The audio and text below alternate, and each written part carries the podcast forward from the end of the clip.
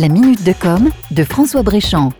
Avec la multiplication des offres de vidéos en streaming comme Netflix, Amazon Prime, Apple et Disney ⁇ les acteurs traditionnels du marché ont du souci à se faire. On est loin de la posture adoptée il y a quelques années par le patron de Canal ⁇ qui raillait à l'époque l'arrivée de Netflix en France, en prétendant que cela ne marcherait jamais. Aujourd'hui, le succès de ces plateformes américaines est tel que les acteurs traditionnels ont du mal à suivre et à se mettre à la page pour adapter leur modèle économique. Vous avez pu remarquer récemment, certains vont même jusqu'à vous offrir un téléviseur pour vous inciter à vous abonner. Autre technique de vente, proposer aux clients l'intégration de Netflix ou Disney Plus dans l'offre box. Mais comme il suffit de télécharger une application sur n'importe quel appareil pour y avoir accès, la box n'est plus un passage obligé. Beaucoup ont compris l'économie réalisée en souscrivant directement et sans engagement à ces plateformes plutôt que de rester dépendant des formules d'abonnement plus contraignantes. Alors il semble que désormais la stratégie soit de remettre en question la pérennité même de ces box.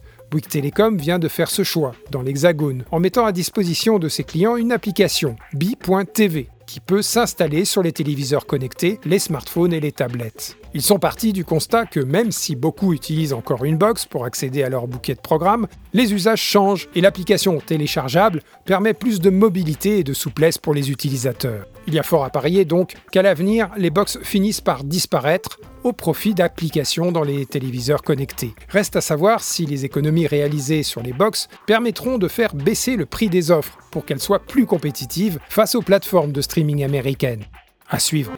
C'était la minute de com de François Bréchamp.